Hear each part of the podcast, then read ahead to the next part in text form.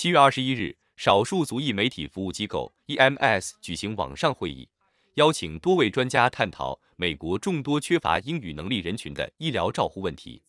美国有超过一千四百万人缺乏基本的英语技能。语言障碍与限制获得医疗保健的机会和健康状况较差有关。与英语国家的患者相比，非英语国家的患者获得的预防性护理往往较少，并且在获得医疗保健方面面临更大的挑战。You know, really assure that the patient understands everything and the um, and also slow down the doctor enough that we're you know spending enough time to you know make sure that the uh, full communication is occurring.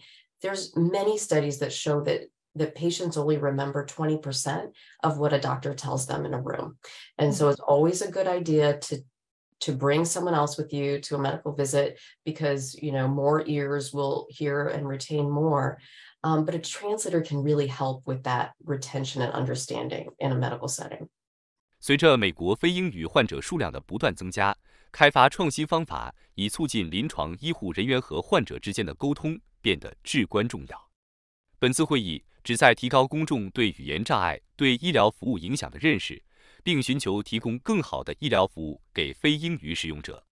通过揭示语言障碍如何妨碍患者接触医疗照护，探讨并最终找到有效的策略来解决这个问题。own state Medicaid or children's health insurance programs that reimburse for language services. So we need to we need to change the system. We need to reimburse language services for providers, for hospitals, for clinics, for doctors' offices, um, to actually get paid for language services. And now that we have more telemedicine, uh, you know, because of COVID nineteen and the and the rise of of uh, telemedicine and website platforms and all of the social media information that that patients look at now, you know, that wasn't there, you know, 10, 15 years ago. We need to think about language services there also and translation uh, services. And that that is a, a cost within the healthcare system. 本次会议，少数族裔媒体服务机构 EMS 与 Stanford Care 携手合作，探索了可能的解决方案，以消除障碍，改善这些群体的健康状况。